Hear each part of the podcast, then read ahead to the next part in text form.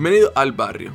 Le habla Nexo Morales. En este segundo episodio de esta segunda temporada hablamos con el diseñador de moda ilustrador Carlos Aponte, que nos visitó desde Nueva York. Hablamos desde su experiencia, de cómo llegó a Nueva York y ese vaivén que hubo un tiempo entre Puerto Rico y Nueva York y de cómo entró al diseño de moda, hablamos de su experiencia laboral y hablamos de proyectos, ¿verdad? Que logró hacer con como marcas como Coca-Cola, entre otras marcas grandes que ha trabajado. Este podcast es auspiciado por Chapín. Si necesitas tus chapitas personalizadas, contacta a Chapín. Espero que esta conversación te sea de su agrado y nada, vamos allá.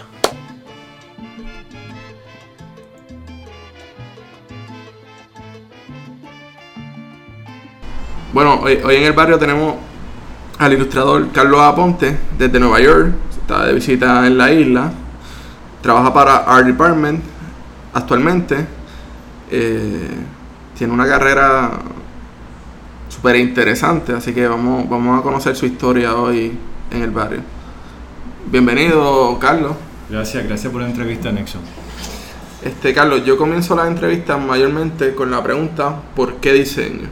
Sí. ¿Cómo, llega, ¿Cómo llegas al campo del diseño y cuál es tu motivación, verdad, a, a la práctica y esa pasión que te motiva a estar día a día diseñando? Bueno, una, una- es una pregunta un poquito compleja porque te puedo contestar de- en varios ángulos, ¿no? Eh, claro, no es diseño en este sentido porque soy ilustrador, Ujú. pero sí este, te diría que desde pequeño pues me gustó el dibujo. No sé si era un tipo de escape o... Sí, porque yo creo que los, niños eh, tienen forma de escapismo, ¿no? De irse en fantasía, en dibujo, etcétera, etcétera. Y para mí, eh, aparte de que pues yo cuando pequeño leía, leía muchos eh, paquines, ¿no? Muchos comic books y me gustaba, o sea, la- las caricaturas, etcétera, etcétera. Y pues me sentaba en una esquinita a dibujar y me encantaba el dibujo. Ok. Y, y siempre dibujé y hasta, pues, había momentos que venían los, los, los, amiguitos a jugar, querían jugar y yo, yo no quería jugar, yo quería sentarme en la esquina a dibujar. Y me, encontraba muy extraño porque no quería salir de casa porque estaba dibujando. Y cuando, cuando, ¿verdad? Cuando llega esa, esa toma de decisiones ya en, la escuela superior, entonces decidir qué vas a hacer con tu vida, qué vas a estudiar, ¿verdad? ¿Cómo, ¿Cuál fue la, el, el camino que decidiste tomar?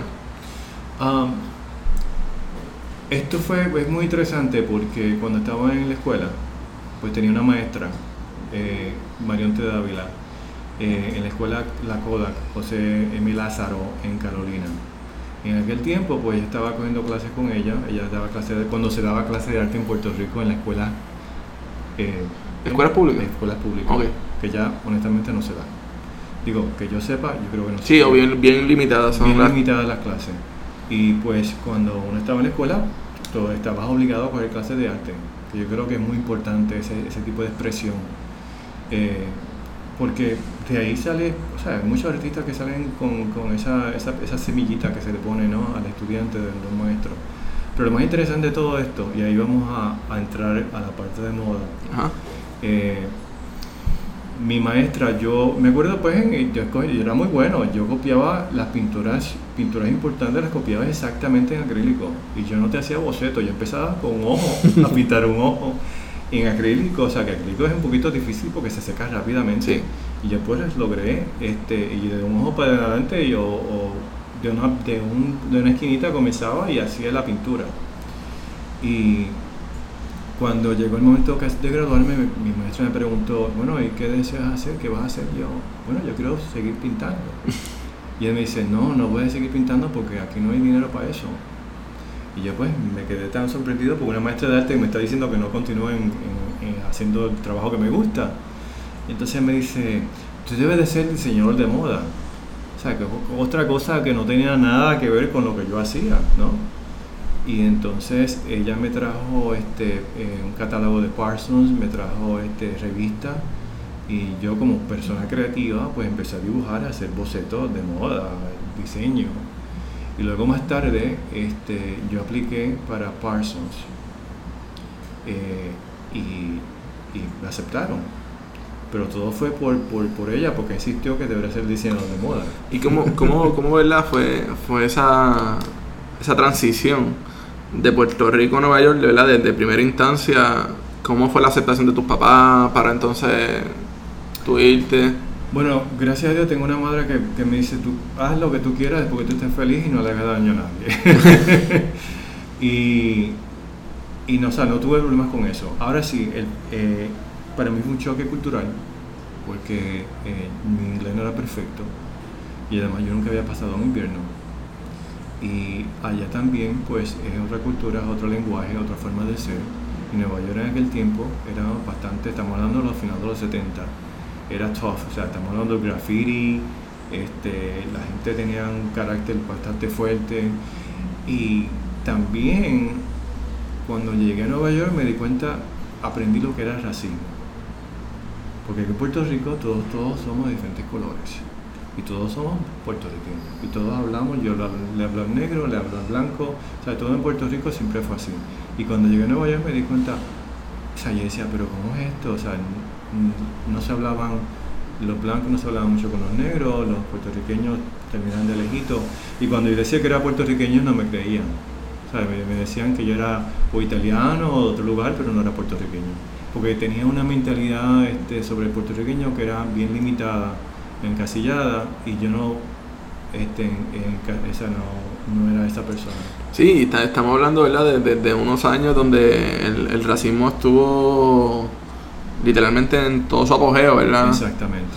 Que, que al sol de hoy todavía vemos casos sobre racismo, pero... Sí.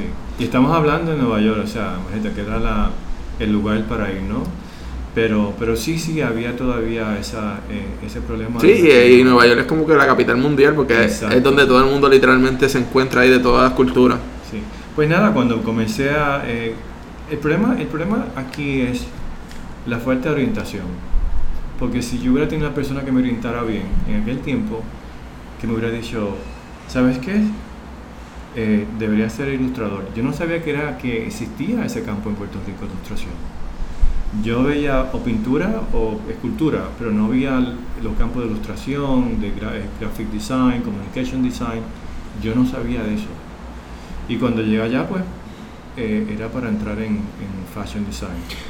Sí, pero veo que o sea, el proceso de, diseño, ¿verdad? En cuestión de, de, ilustrador y moda, no, no están muy lejanos. Oh, no, no. Porque entonces el, el diseñador de moda, o sea, por, por lo que yo he visto, es una persona que está siempre mostrando sus dibujos, sus dibujos, sus dibujos. O sea, no, no, mm, es muy poca hoy día, ¿verdad? Que yo he visto que sea el diseño digital todavía.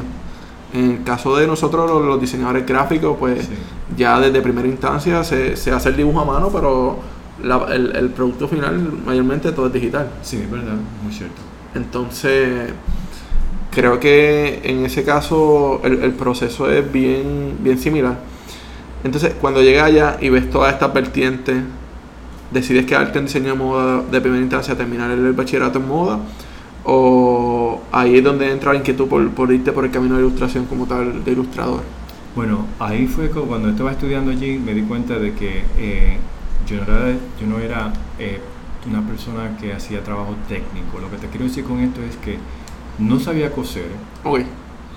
No sabía, o sea, todas estas partes técnicas son muy importantes en, el diseño de moda. Yo no sabía de telas, yo no sabía de corte, yo no sabía nada de esas cosas.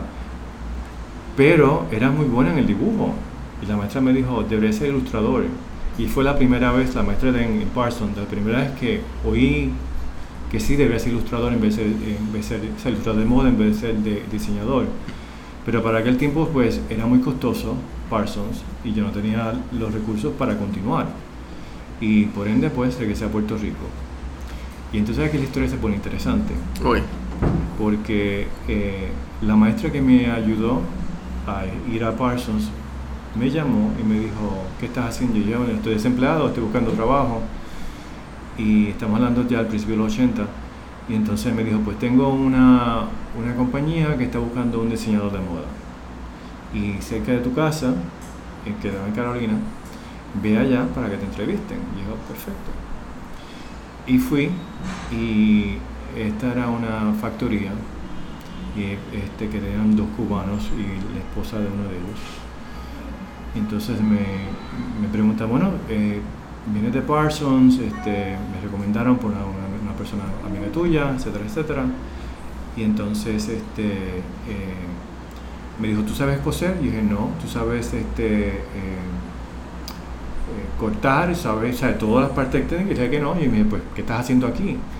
Pero yo necesitaba el trabajo y dije, pero quiero que vea lo que yo hago. Entonces le empecé, le enseñé todos los dibujos de moda que yo había hecho en Parsons.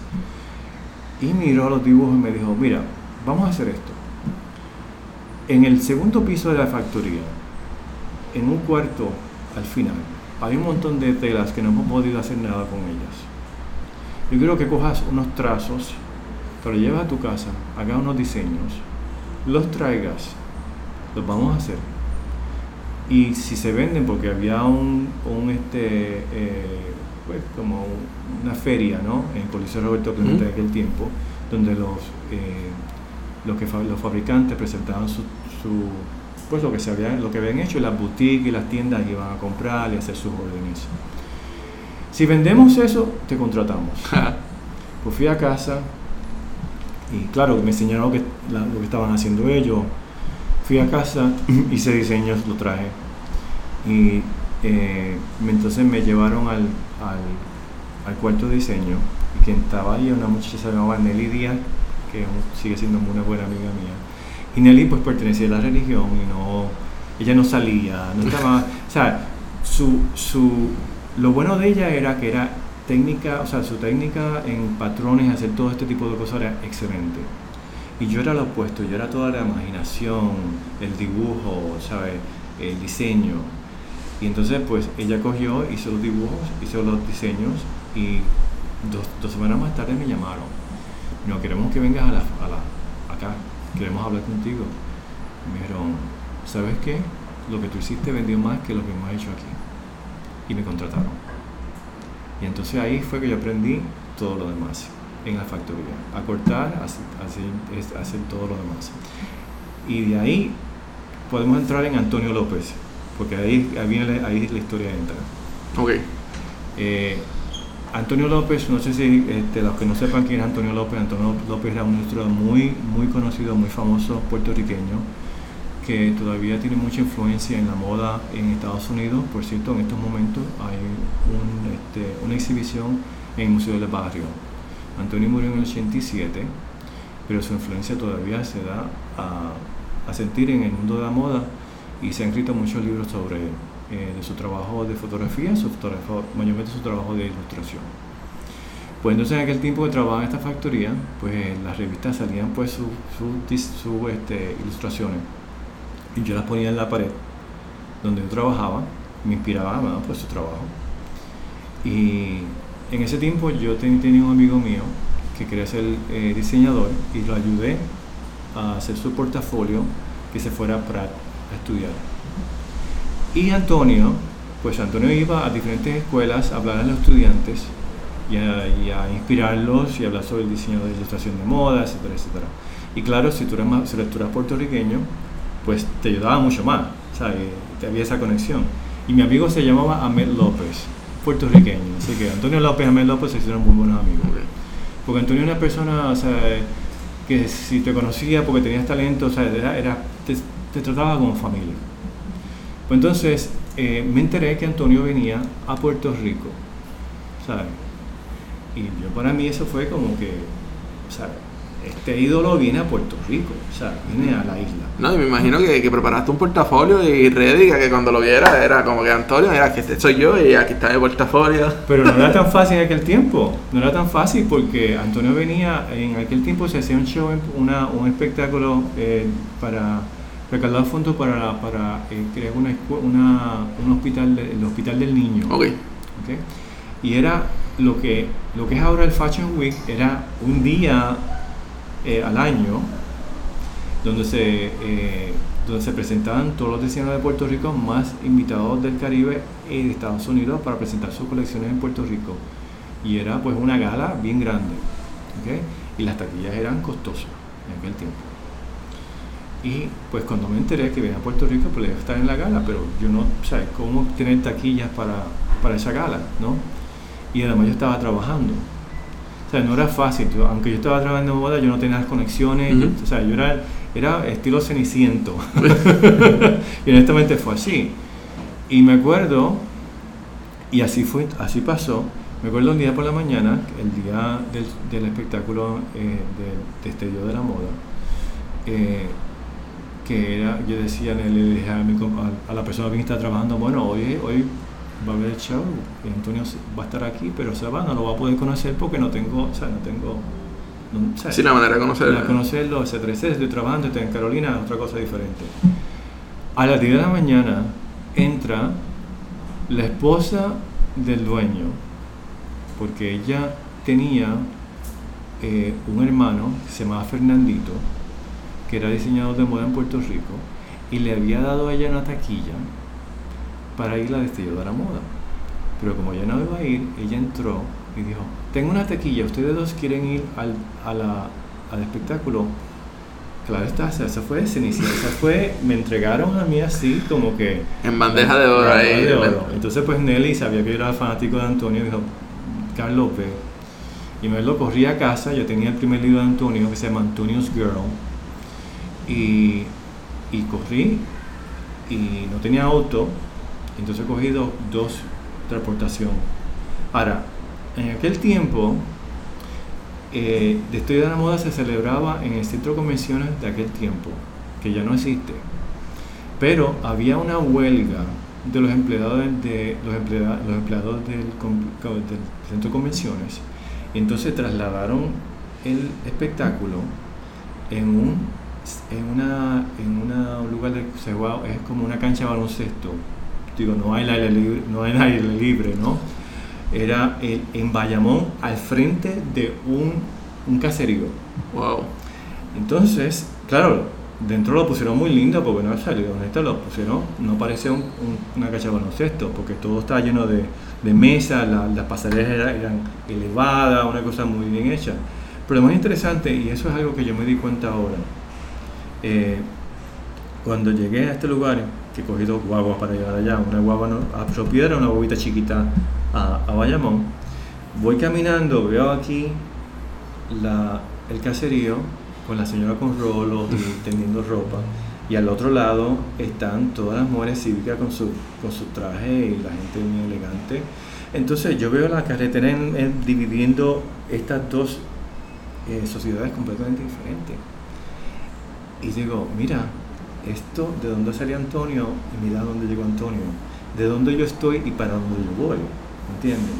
Que fue muy interesante ver que era como que, o sea, esto es esto es donde yo vine, esto es donde Antonio vino, vino donde, donde él llegó. Entonces cuando entré al lugar, pues me sentaron en una esquina bien lejos, porque pues la taquilla, ese, ese es el número de la taquilla. Pero yo no quería sentarme con una gente que yo no conocía. Entonces había una persona con un, este, un spotlight en el segundo piso. Le dije, ¿me puedo sentar al lado de usted? Me dice, sí, sí, vente. Yo era un muchachito, ¿no? Me trepé allá arriba y empecé a ver el show. Y cuando terminó, yo me di cuenta dónde estaba sentado Antonio.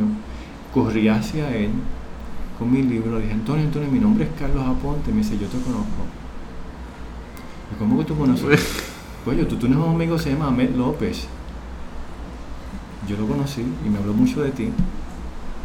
Me firmó el libro y me dice, ¿qué tú estás haciendo esta noche? Yo no, no sé.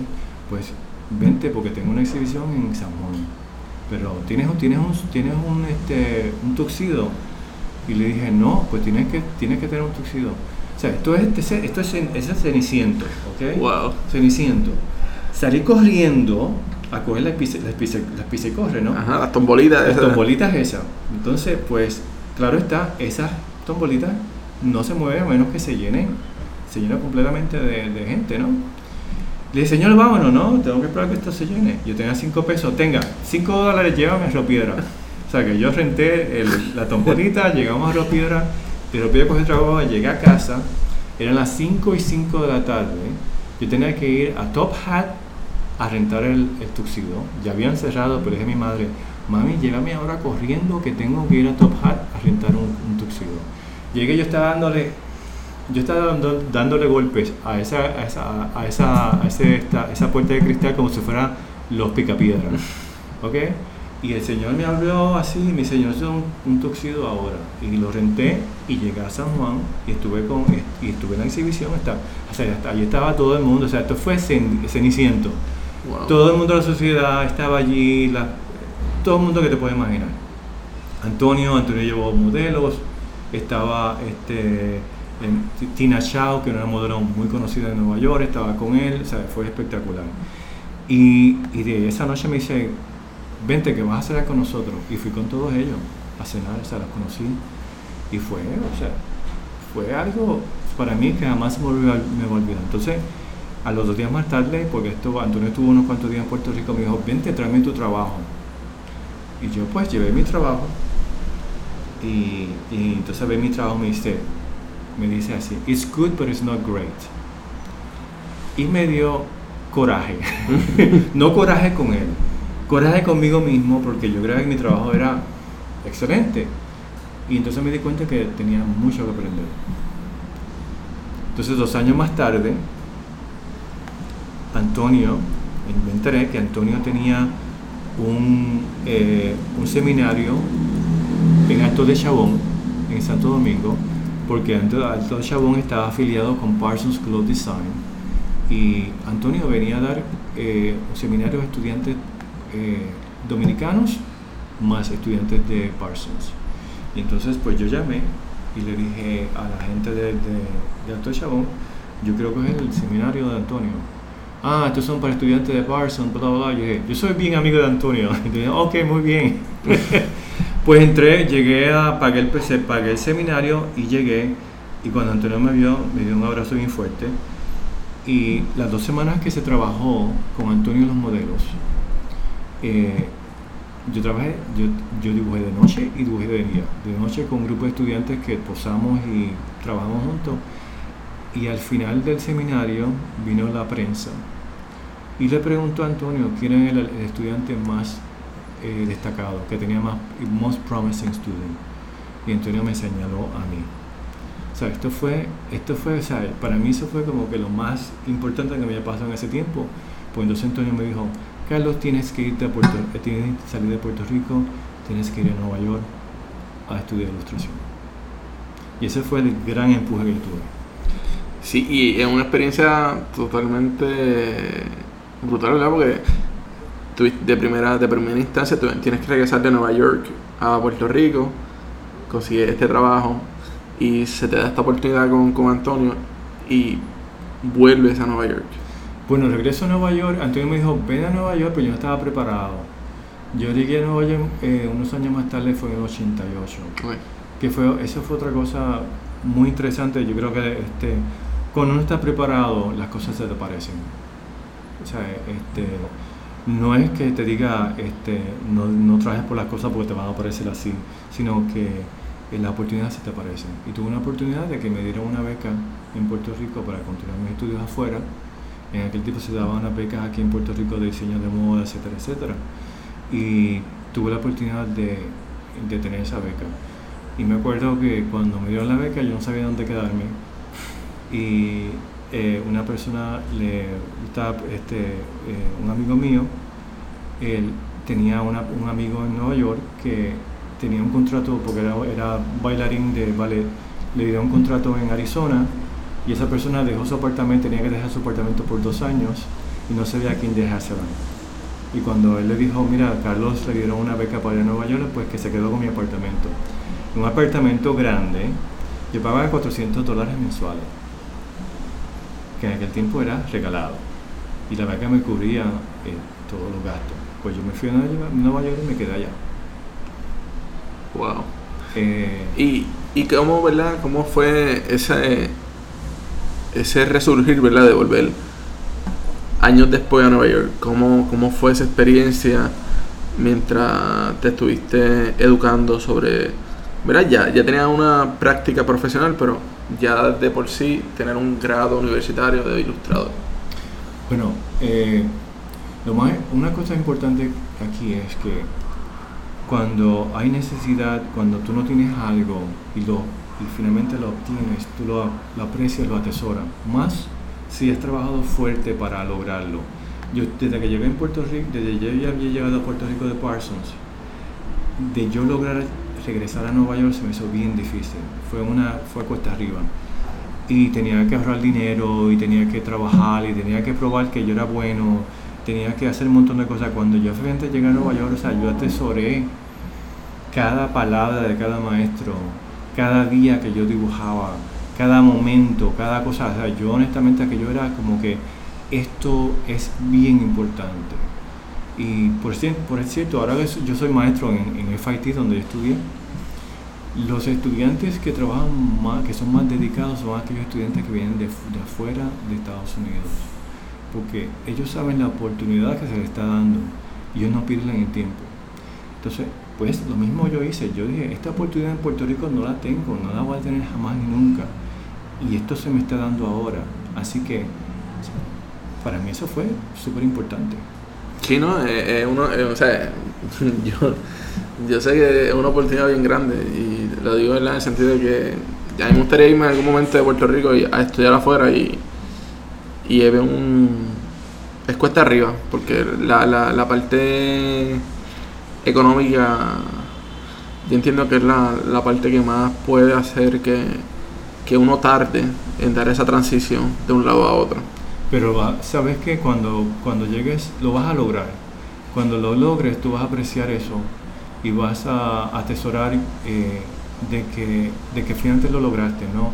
El problema en Estados Unidos y en muchas otras partes, no mayormente en, Nueva York, ¿no? Y te lo digo eh, por experiencia, que los estudiantes, como dicen en Nueva York, they take it for granted. De que lo tienen ahí, no tienen que pelear mucho, no tienen que este, trabajar mucho y no saben la importancia de eso. Y pues por eso digo, los estudiantes de afuera le dan importancia y es saber, y si tú das importancia, eh, te llena de orgullo, sea, y te llena sea, tú tienes algo importante, ¿no? Y, eso para mí es primordial. Y, y luego, luego que te gradúas, ¿cómo, cómo fue ese, ¿verdad? Esa, esa experiencia nueva ahora de, de venir, estuviste en la calle trabajando, volviste a la universidad, terminaste tu estudio y ahora eres un profesional. Bueno, no fue así tan, no fue, no fue tampoco fácil. O sea, estos son, por eso te digo la importancia de, de pasar trabajo, la importancia de, no digo sufrir así de tortura, pero la importancia del struggle, ¿no? Eh, de ir a lugares a que te conocen, presentar tu portfolio, eso sirve en una experiencia muy importante, porque tú pues sabes quién le gusta el trabajo, quién no le gusta el trabajo, eh, cómo comunicarte con un director de arte, cómo enviar tu trabajo, qué debes cobrar, todas estas cosas, cosas son importantes. Cuando yo comencé a hacer trabajo, eh, pues eran, eran trabajos comerciales. Yo comencé trabajando en una compañía que hacía eh, diseño gráfico para ropa deportiva, pero ropa deportiva es ropa de deporte, de tenis, de jugar tenis, de otras cosas. Y yo siempre digo que toda experiencia que uno tiene como artista, uno la recoge y sigue con ella al próximo nivel. Lo importante de, esta compañía que yo trabajé, que no era una compañía conocida ni famosa, era que yo necesitaba el trabajo que fuera inmediato. Y aprendí a trabajar bien rápido. Y aprendí, aprendí a, a, a pensar de inmediato. O sea, no podía yo tomar una semana empezar un concepto, o sea, tenía que trabajar de inmediato. Claro, esto es trabajo comercial, ilustrativo, hacer gráfica, eh, estampados para ropa, para cualquier cosa. Y aprendí muchas cosas. Entonces ya eso me preparó para cuando yo fuera ilustrador, yo era, bueno, en estos momentos en el department yo soy uno de los más rápidos. O sea, en conceptual, en hacer trabajo, súper rápido. Lo aprendí de ahí, lo aprendí de ese lugar. Eh, pues entonces yo había tenido un portafolio. Eh, otra cosa que estaba haciendo era, esto, esto fue algo que yo creé en, en FIT, y empecé a dibujar con masking tape. Eh, empecé a hacer ilustraciones de moda en, en, cinta adhesiva, que ahora lo están haciendo mucha gente, pero yo fui el primero en hacer esto, eso fue en el 89. Y yo llevé este trabajo a una revista que todavía bueno, en aquel tiempo era Cutting Edge Avant-Garde. Se sigue produciendo, pero no es tanto como en aquel tiempo.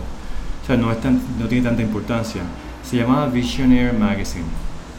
Y Visionaire se publicaba cuatro veces al año. Y Visionaire era una revista que cambiaba de formato cada vez que se publicaba. Puede haber sido una caja, puede haber sido... Eh, los formatos completamente cambiaban. Yo le había enviado la, el portafolio a Steven Gang. Steven Gang en estos momentos es uno de los dos art, directors en Bazaar, la revista Bazaar. En, o sea, le está muy bien. Y vio mi trabajo de masking tape y le dijo, yo quiero que haga, que haga unas piezas para la revista. Hice, hice dos de los issues de ellos, hice dos revistas. Eh, pero mientras tanto, o sea, estas son dualidades, porque yo creo que nosotros el puertorriqueño que va para Nueva York trabaja en dualidades. Eres puertorriqueño, pero también eres americano. Eres eh, vives en Puerto, eh, viviste en Puerto Rico, vives en, en América. tienes el lenguaje español, pero tienes el lenguaje americano. O sea, trabajando dos Pues mi dualidad en ese sentido fue que mientras estaba haciendo este trabajo con Masking Tape, estaba haciendo un trabajo un poquito más gráfico, pero no gráfico de hacer trabajo graphic design este hace un trabajo que mi trabajo era un dibujo mucho más eh, geométrico, ¿no? Y había hecho unas, eh, en aquel tiempo se hacía, ah, se hacían eh, las primeras fuentes, fuentes tipográficas que se vendían, era Letra Set y otras compañías que vendían fuentes, fuentes de imágenes o fuentes tipográficas en floppy disk, ¿te acuerdas? No, eran floppy disk. Eso, novela no, no, no, no, no es de mi época, lo, lo, lo conozco. Era floppy, entonces pues ellos te compraban, ellos te compraban una colección de imágenes, lo ponían en floppy disk, lo vendían y te lo ponían en la computadora y lo podías, lo, podías usar. Wow. Este, y entonces eh,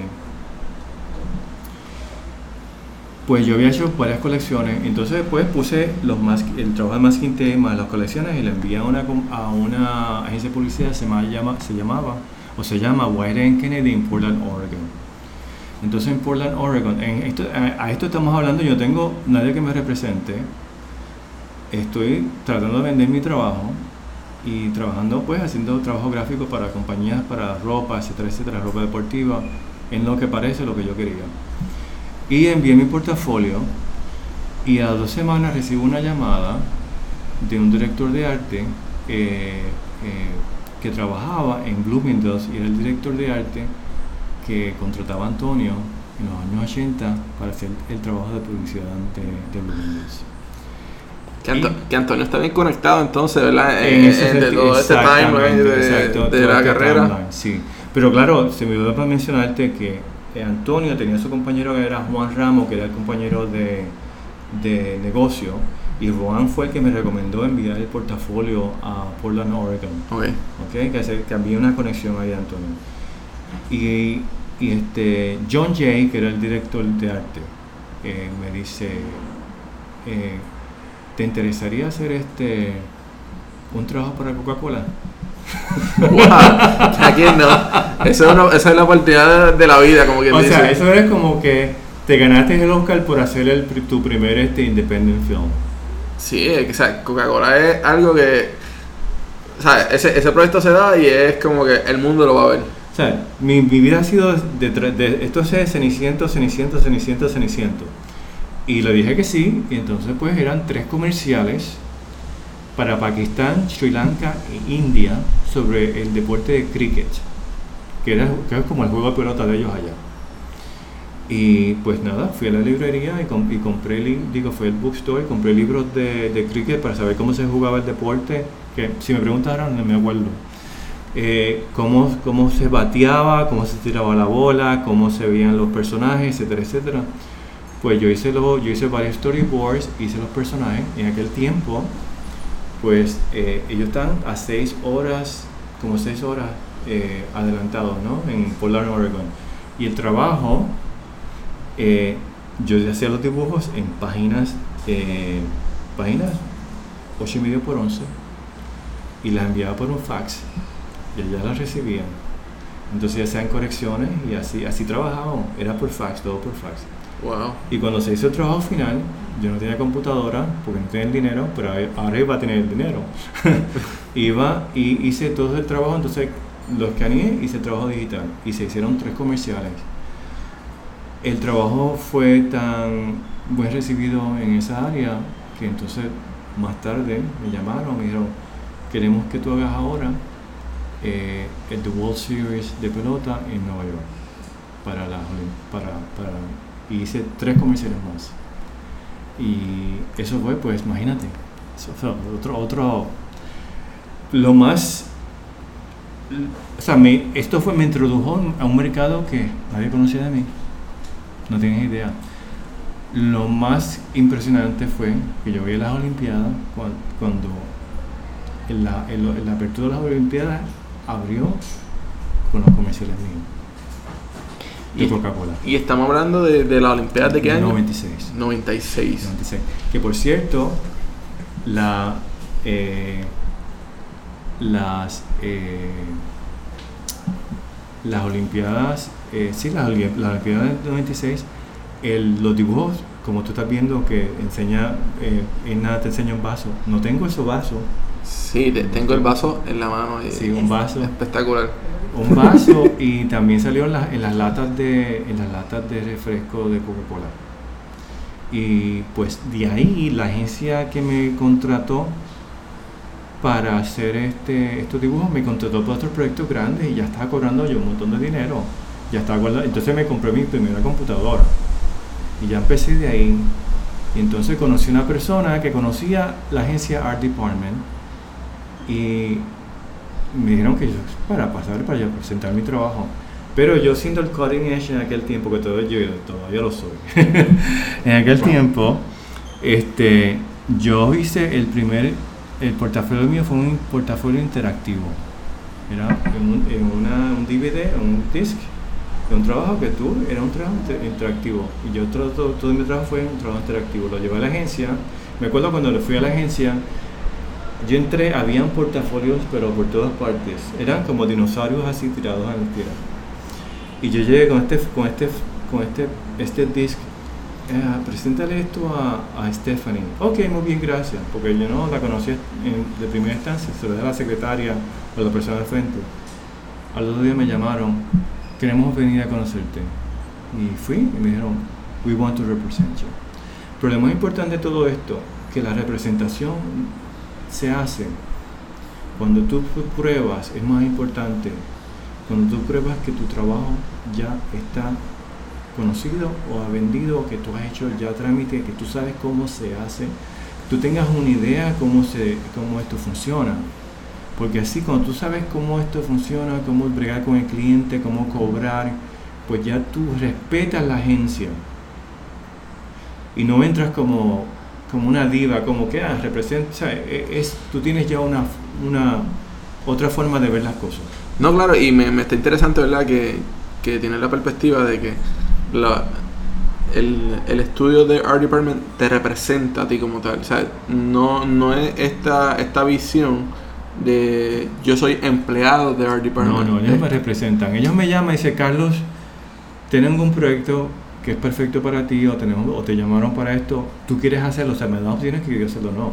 Yo digo de todo, o sea, yo no digo nada, ningún, ningún porque muchas veces un proyecto pequeño que pague muy poco, esa persona quizás vaya a trabajar en otra compañía y se termine siendo art director y me, y me ha sucedido así, esa persona se acuerda de mí, que yo hice este, este proyecto pequeñito por, poco dinero, me llama, mira, eh, me acuerdo de ese proyecto que me gustó mucho y tú me ayudaste en, este en esto, quiero, mira, tengo un proyecto mucho más grande.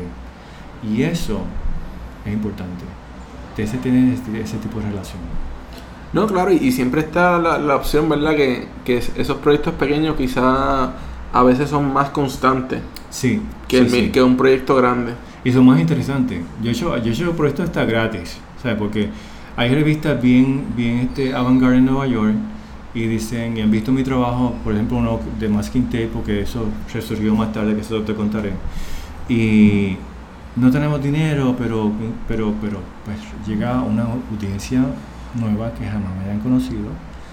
Y me acuerdo que hicieron, que queremos que hagas este eh, seis portraits de DJs alrededor del mundo. Lo queremos en Masking Tape. Y yo, finalmente eran ocho, algo así, lo hice. Era grande, o sea, pieza, blanco y negro. Y no me dieron dos páginas, me dieron ocho páginas. Me dieron páginas por, por portrait, porque les gustó mucho y porque, porque le dije que sí, que lo iba a hacer gratis. Y pues eso me trajo otra clientela, eso me trajo otras cosas. ¿Y cuánto tiempo te tomaba hacerle estos portraits? Este, ¿De esta- masking tape? Ajá. Me puede tomar media hora, una hora, dependiendo. Lo más interesante es que entre, entre los, los DJs que iba a dibujar, había uno se llamaba, no me acuerdo el nombre ahora, pero este DJ no tenía fotos en internet. Y los mismos, la misma revista no tenía fotos. Búscala en internet, que está quizás en internet o está en, en, en, en, ¿cómo se llama? En ah, YouTube, en un video. Finalmente conseguí un video y lo que se veía era una sombra negra porque estaba todo oscuro y estaba el DJ. Y yo, ¿cómo yo voy a hacer este, cómo yo voy a hacer esta persona, este DJ? Una persona tomó una foto por su celular y de momento se apareció la cara así y apare- desapareció. Yo estuve como media hora tratando de, de hit, esa, pegar ese, ese momento y, y por esa foto así de, de ese segundo que tuvo, finalmente lo tuve, pude hacer el portrait de él.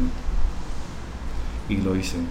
Eh, pero pues, ese, ese, fue, ese es el proceso. Ese es el proceso. Y, ¿verdad? Este, diantre, es que, como quien dice, después de ese home run que, que diste de, Coca-Cola, ¿verdad? Porque, o sea, después del proyecto Coca-Cola, eso es como que ya Carlos Aponte no está detrás, eh, eh, escondido, sino que ya, ya empieza a ser como una persona, no sé, más grande en, en el sentido de la industria y, y que empiezan a... ¿Qué, qué otros proyectos, verdad?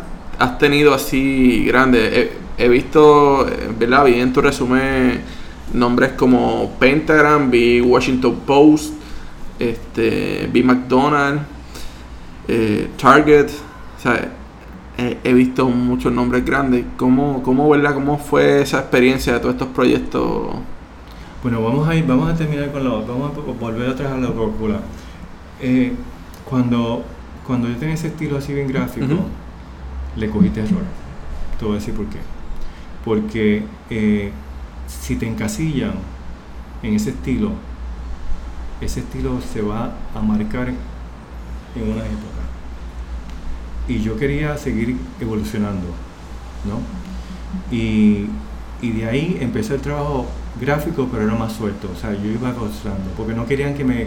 Yo no querían... O sea, la, la cosa es que en Estados Unidos, si tú haces este tipo de trabajo, Ujú. dicen, oh, el, el- el ilustrador que hace imágenes para deporte. Y eso sucede.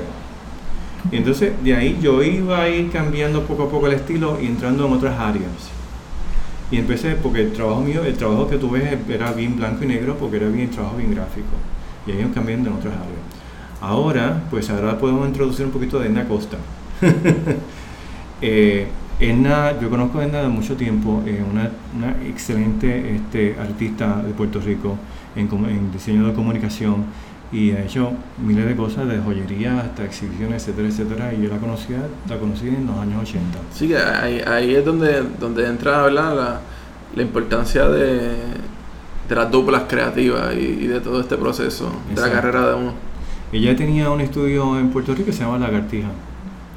Y, este, y yo pues siempre bueno, tenemos un- una buena amistad, una relación. Y por cierto, hicimos un libro que se llamaba Icono de la cultura puertorriqueña nuestros estereotipos, que quizás hablamos un poquito más tarde. Sí, lo tengo en mi casa porque él no me lo regaló. Sí. pues eh, Edna fue la que me introdujo, ella fue la que dijo, mira, usen a Carlos Aponte, pues estaba haciendo trabajo para el Banco Popular. Mira, Carlos Aponte hizo este trabajo para animación, hizo esto para Coca-Cola, y por medio de ella fue que este, eh, pues me llamaron para hacer unos comerciales para el Banco Popular. Y fueron los primeros comerciales animados que hizo, creo que el Banco Popular hizo. Eh, hice esos, esos trabajos por medio de ellos. Y entonces luego Edna y yo trabajamos pues también en, en el libro de los íconos de Puerto Rico. ¿Y lo haces desde Nueva York o regresas a la isla y estás un tiempo en la isla? Este, eso yo me trajeron aquí para conocer la agencia de publicidad y conocer la gente que estaba envuelta en, en- en el proceso, pero se hizo en Estados Unidos y en aquel tiempo se estaba haciendo animación en, es, por, por, cel, por celular, pintado a mano, o sea, esto no fue digital. Eh, porque yo, esta era una agencia tradicional y todo se hizo pintado a mano y fueron otros comerciales. Y ya, pues la gente me conocía en Puerto Rico y hice otras cosas. Sí, pero es interesante ¿verdad? El, el punto ¿verdad? que para, para este tiempo tú, estés, tú estés en Nueva York y estés realizando trabajo para acá, para la isla, ¿verdad? Sí. Siendo puertorriqueño, estando y estando fuera, es como que es algo de lo que se está viendo mucho ahora, que no, no hay limitaciones No. de, de lugares, sino que tú puedes estar en Estados Unidos, trabajar para Puerto Rico. Y lo más importante es que es puertorriqueño haciendo cosas para Puerto Rico, que está, conoce el contexto de la isla. Sí, sí, muy importante. Por cierto, lo último que hice para Puerto Rico fue eh, en la campaña Nostrum de, del mall De San Juan. del mall de San Juan. Eh, llamaron a Art Department, estaban buscando un puertorriqueño ilustrador que entienda la cultura y pues yo era perfecto porque ellos querían un trabajo gráfico, con mucho colorido, con mucho movimiento. y Yo, pues perfecto, eso soy yo. Quizás lo pueda ver en algún momento, no, no he entrado allá porque pues Sí. mi bolsillo todavía no está para entrar a. Sabes que no he ido todavía, o sea, no, yo no, yo hice el trabajo, pero no sé nada sobre el mall, no he entrado, no sé nada. Y, y yo sé que se, como se usó la- el trabajo en la, en la campaña, pero no sé. dicen, dicen que es un mall bueno para hacer window shopping. Windows Sí. Shopping, sí, el eye candy de puertorriqueño. Sí. Entonces realiza, realiza esas animaciones para el Banco Popular y entonces ¿qué pasa después? ¿sabes? Tratas de volver a la isla para ver si puedes atacar, atacar, no sé, un nicho en Puerto Rico y poder trabajar y querer volver a la isla o siempre tu, tu enfoque fue quedarte en Nueva York y, y ser diseñador allá. No, o sea, acuérdate que, que, la, que la, el, el mercado de Puerto Rico es limitado. Sí, eso sí. Es muy limitado. Y yo siempre digo que no quería tampoco quemarme mucho, o sea, no quería este over este que la gente o sea, sa- saturar esto aquí. Me gusta hacer las cosas, irme, regresar con otra cosa nueva, diferente. Por ejemplo, luego más tarde lo que hice para Puerto Rico fue la exhibición Utopias, una exhibición 10 años luego de los íconos. Y corrió, continuó con la misma idea de presentar una crítica social satírica sobre la isla, ¿no? Y claro, yo lo podía hacer porque yo soy puertorriqueño y puedo hablar de mí, de mi cultura. Y, y Utopias, pues tuvo éxito, se hizo la exhibición en el Arsenal La Puntilla, en el 2007, y ese fue el último trabajo que hice para Puerto Rico directamente. Y en ese mismo año gana, gana un premio, ¿verdad? En, el Museo del Barrio por Bob Weiser de... Ah, sí, sí, sí. Esa fue una competencia eh, entre, entre artistas puertorriqueños para un mural. eh, esto fue eh, entre Budweiser y el Museo del Barrio eh, para promover la cerveza para promover el Museo del Barrio, para promover la, este, la cultura este, de puertorriqueña hacia a- allá. Y entonces, pues, yo hice un trabajo este, digital. eh, y lo presenté y gané el premio de, la, de esa competencia. Wow.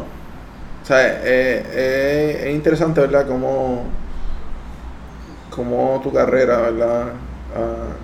Ha tenido tanto desenlace importante en el sentido de que es, es un sueño el, el- el poder salir afuera y, y- y ser, ser brillante y poder sobresalir, ¿verdad? En el sentido de que estamos hablando de que aquí somos 100 por 35, que es una perspectiva que deben cambiar mucha gente, de que somos mucho más que eso.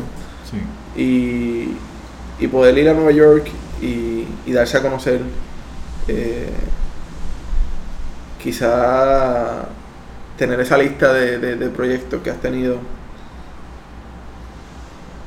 te, te lleva a, a un respeto profesional sumamente grande. Bueno, yo te diría que lo más importante aquí es el, el- el amor y la pasión que tú le tengas a tu, a tu, este, a tu trabajo. ¿ves? Eh, nunca pienso en, en qué proyecto grande, con qué compañía porque eso te quita mucho la parte artística, ¿no? Creativa. A mí siempre me ha gustado ser una persona creativa. No te digo que soy un ilustrador ni un artista, es creativo, porque yo, una persona que sea creativa, te puede hacer cualquier cosa. Yo pienso en forma creativa, ¿no? Y yo lo que me gusta hacer es trabajo creativo.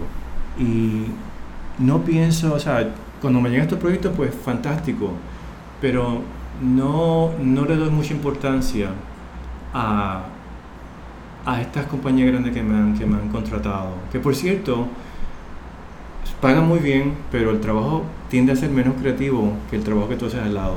El trabajo más creativo que yo he hecho son trabajos donde pagan menos o no pagan.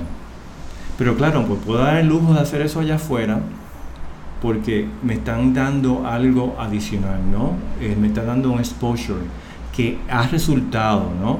En varios lugares, pero no en todas partes, ¿no? El trabajo, el trabajo del artista es importante, es bien, bien importante. Y aquí me he dado cuenta que en Puerto Rico, este, y no en Puerto Rico, en otras partes, no lo quieren pagar. O sea, tú estás presentando la imagen de una compañía, de una corporación, de una persona. Eso, eso tiene un valor grandísimo. Es muy, muy importante. Eh, claro, gracias a Dios que tengo una agencia que me representa. Entonces ellos pueden pedir lo que realmente se merece. Porque el otro problema es que el artista freelance eh, no conoce el valor de su trabajo y, lo da gratis o regalado, como digo yo. ¿no? Este, yo soy de gratis regalado a, quien yo crea que conviene ¿no? que trabaje.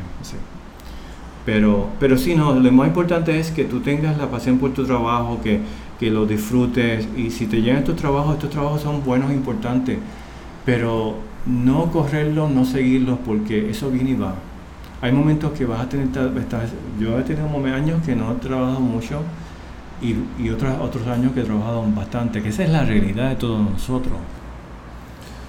Bueno, Carlos, ¿y qué estás haciendo actualmente, verdad?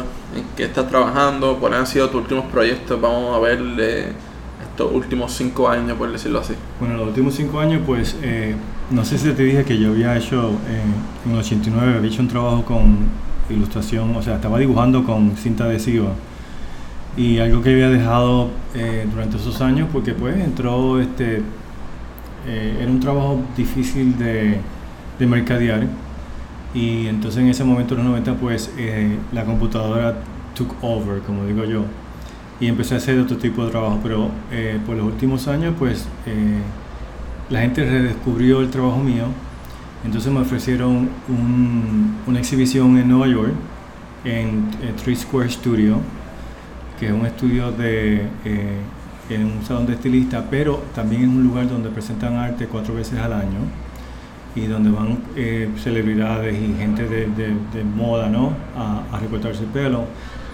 Y entonces la persona vino y vio mi trabajo y presentó un trabajo, se fue hace varios años atrás. Y esta persona vio que yo tenía estaba trabajando un, un cuento de niño en un libro que honestamente lo estaba haciendo para mí, no, o sea, no pensaba así, tirarlo así para publicación de inmediato, sino que estaba como que trabajando, tanteando, teniendo, teniendo idea. Y por medio de esta persona, conocí a una persona que trabajaba en Penguin Publisher, se comunicó con esa persona y vio lo que estaba haciendo y, y, la, y la casa publicadora eh, decidió publicar mi libro. Y el libro sale ahora en enero del año que viene. Súper. Este, lo, interesante de todo esto, ¿verdad? Que, que he visto a, a, través de tu trabajo, es que a pesar de que la mayoría de tu tiempo trabajaste en Nueva York, tú tienes un rasgo en, en tu estilo de ilustración bien puertorriqueño. O sea, es bien, bien, lo diría yo como que enfocado en, esta gráfica de la época del cartel en Puerto Rico. Sí, muy cierto.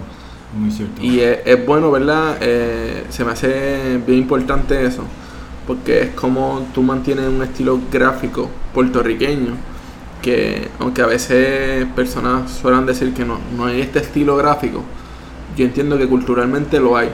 Lo que falta, lo, lo único que a la falta de documentación de esta isla, Exacto. pues no, no hay forma de, de cómo de cómo plasmarlo, o lo hay, pero hay que, hay que empezar a buscar en estos cajones y ver qué, qué, qué material han podido guardar. Exacto además del, de la publicación que tienen ahora para el próximo año, ¿qué, qué otras cosas, verdad? Este, ¿Qué podemos esperar de Carlos Aponte próximamente? Eh, pues mira, te diré que mi sueño es, bueno, aparte de todo esto lo que hago, a mí siempre me encantó el cine y esta tuve, eh, cogí clases de cine en Nueva York. Pero mi idea, lo que yo quiero hacer es una, una, este, una cinta animada sobre Puerto Rico eh, con personajes, ¿no?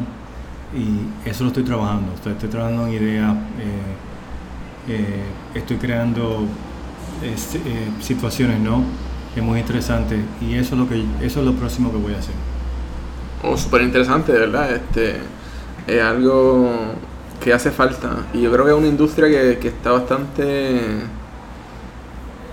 moviéndose, ¿verdad? Y creciendo en la isla la, la, industria de, de, la animación 3D. Es algo que no se escucha mucho, pero ya hay bastantes escuelas universitarias dando, dando estas clases y, y en la reinvención ¿verdad? De, de, diseñadores que han tenido que no poder especializarse en una cosa y han tenido que reinventarse.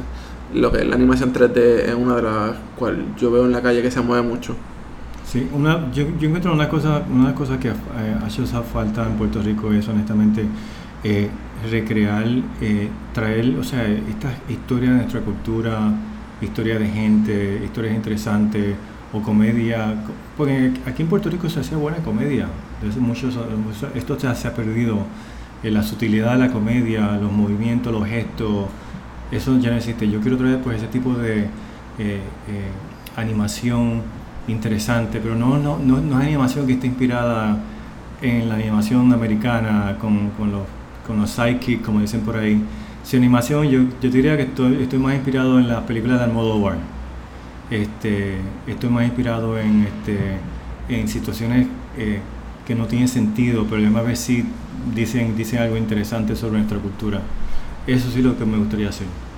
Sí, no, yo, yo de primera instancia pensaría, ¿verdad? Y, me voy a, en, este viaje de, pensar en, Don Cholito, pensar en, en Choricastro, ¿sabes? Estos, estos personajes de comedia que, han tenido una trayectoria bastante buena y sería ver como que esta, esta historia animada, un Susay Epifanio animado, ¿sabes? Por decirlo algo. Sí, sí, sí, sí. Pueden ser cosas que ayuden en, el sentido de que no al no poder, las personas envejecen y no, no se puede traer, el, el personaje va a estar bastante matadito. Pero esta, este caso de la animación es algo que pueden mantenerlo y pueden seguir recreando historias con estos personajes.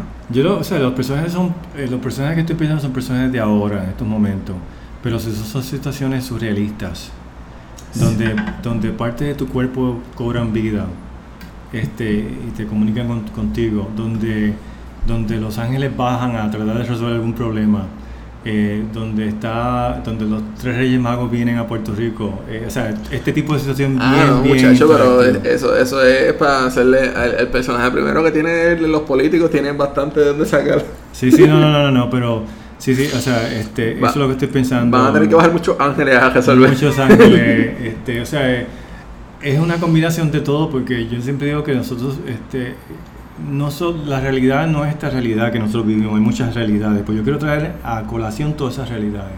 La realidad de diferentes planos, la realidad de nuestros, nuestros pensamientos, eh, la realidad externa, la interna, eso es lo que me gustaría este, eh, todo eh, combinado. Claro, está ahí no sé, la situación sociopolítica, la, la, situación de, este, de colonia, eh, nuestras dualidades, eso todo, no es una, no solamente decir, digo, va a ser, claro, jocoso, muy, mucho humor, pero traer todas estas, todas estas cosas que yo he hablado, ¿no? visualmente, he, proyectado, eh, por ejemplo, con los iconos de la cultura puertorriqueña, con Utopías, que fue la exhibición en 2007. Imagínate todo eso en conjunto en una cinta animada. No, claro, y el, el, el, plano social yo creo que es algo clave que hay que tocar eh, porque hay una opresión con, con, con lo que es la, la, clase media de este país, ¿sabes? Sí, no, no, claro. Y, y, y, a veces, como dice el dicho, el, el que no llora no mama. Exacto. Entonces, y como estamos en el barrio, ¿verdad? Tenemos que hablar de estas frases así Claro, peculiares. Pero es la realidad de la vida, ¿sabes? La, la clase media vive bien oprimida, ¿sabes? Pagamos los platos rotos de la clase alta, pagamos los platos rotos de, de los pobres, como quien dice. Sí. Entonces, hay que buscar la forma de contar esta historia y sacarle el lado divertido, a Sí. pesar de que en el diario vivir es un poquito fuerte. Sí, pero estas son, estos son, estas son, esto es un proyecto eh, no solamente para divertirse y es humorístico, pero es iluminar ciertas áreas.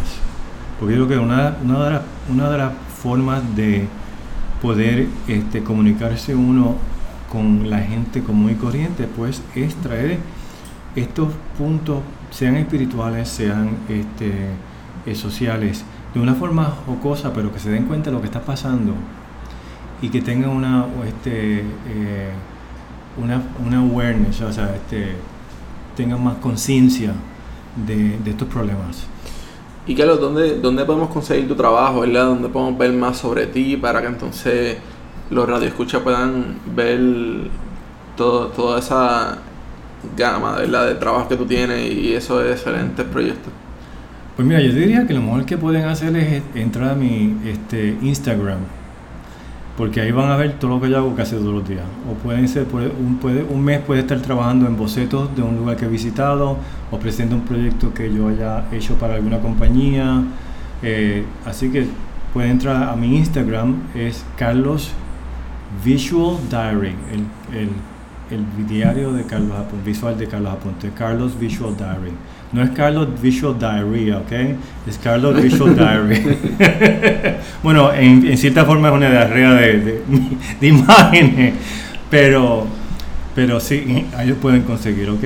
Carlos Visual Diary, Bueno, Carlos, ha sido, ha sido un placer, ¿verdad? Poder tenerte aquí en el barrio. igualmente.